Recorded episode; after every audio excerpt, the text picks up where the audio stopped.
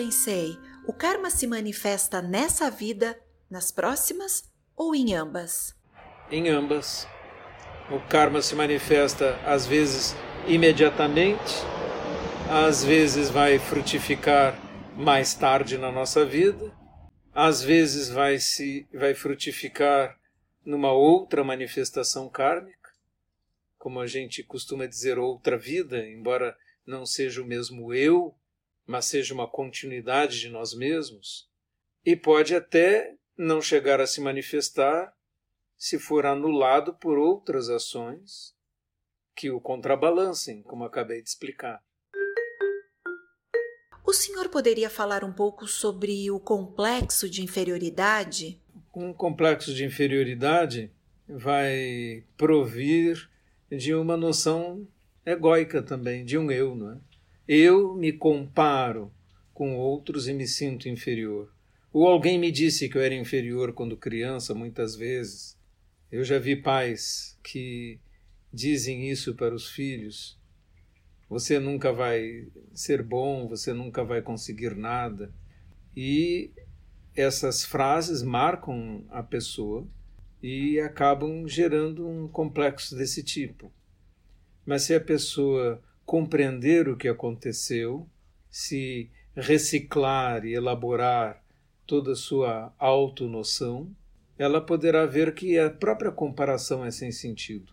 Comparar-se aos outros não tem sentido nenhum. E acreditar que você é separado dos outros também faz parte de uma ilusão. Então, quem acorda das ilusões livra-se dos seus complexos de inferioridade e de superioridade também.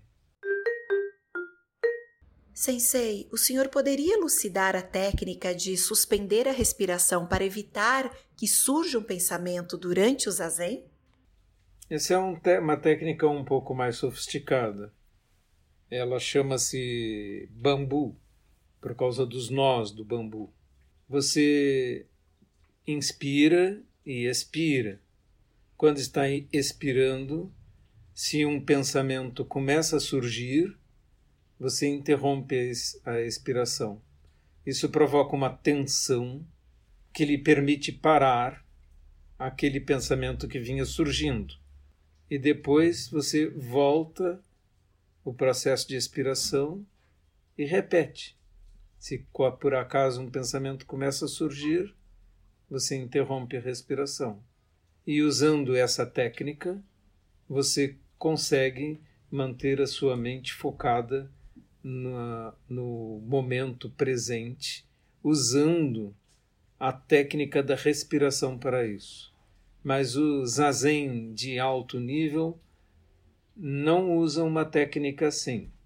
Você inspira e expira naturalmente e permanece aqui no momento presente. Essa é uma técnica para controlar pensamentos invasivos se você está tendo dificuldade.